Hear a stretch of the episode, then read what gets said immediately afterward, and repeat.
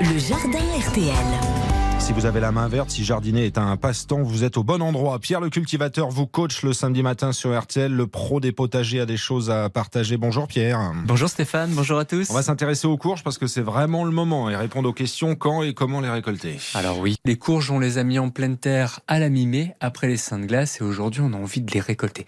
Alors si vous voulez les récolter, déjà en récolter quelques-unes afin de les consommer tout de suite, on peut le faire.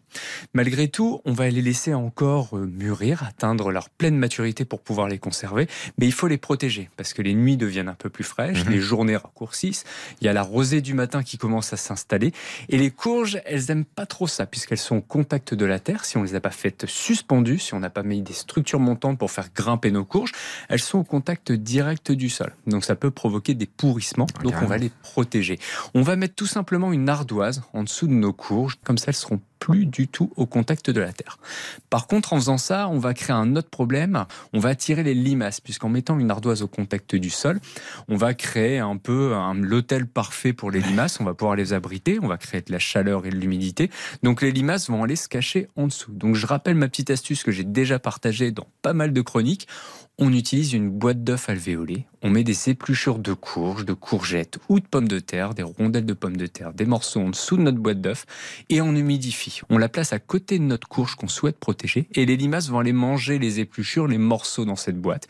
Et le matin, vous allez vous réveiller, vous soulevez votre boîte d'œufs, vous récupérez les limaces et vous les éloignez de vos courges. Ça fait diversion un peu l'histoire. Ça fait diversion, c'est ça. Donc c'est un peu l'objectif recherché. Et ensuite, ça va permettre à nos courges de continuer leur développement pour atteindre la pleine maturité. Alors une courge mûre, c'est une courge qui a une couleur uniforme, Et le pédoncule, donc c'est la petite tige qui est au-dessus du fruit, du légume, va commencer à devenir marron, à sécher. Et là, c'est que c'est le beau moment de les récolter. Une fois qu'on les récolte, on essaye de les conserver au maximum pour en profiter cet hiver.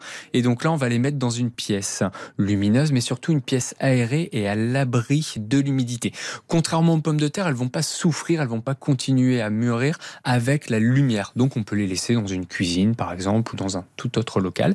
Et on va pouvoir comme ça les conserver au propre et on va pouvoir les consommer jusqu'au printemps prochain. Il y a une petite question bonus, elles ont des petits noms, ces courges ou pas? Alors oui, il y a la, la, courge Siam, il y a la courge Lady Godiva, la bleue de Hongrie, la musquée de Provence, il y a un tas de courges et ça permet bah voilà, d'avoir des couleurs, des formes différentes au potager. C'est magnifique. Voilà, les courges n'ont plus de secret pour vous grâce à Pierre le cultivateur. Vous avez ses vidéos sur les réseaux sociaux, TikTok, Instagram et vous avez tout sur notre site rtl.fr.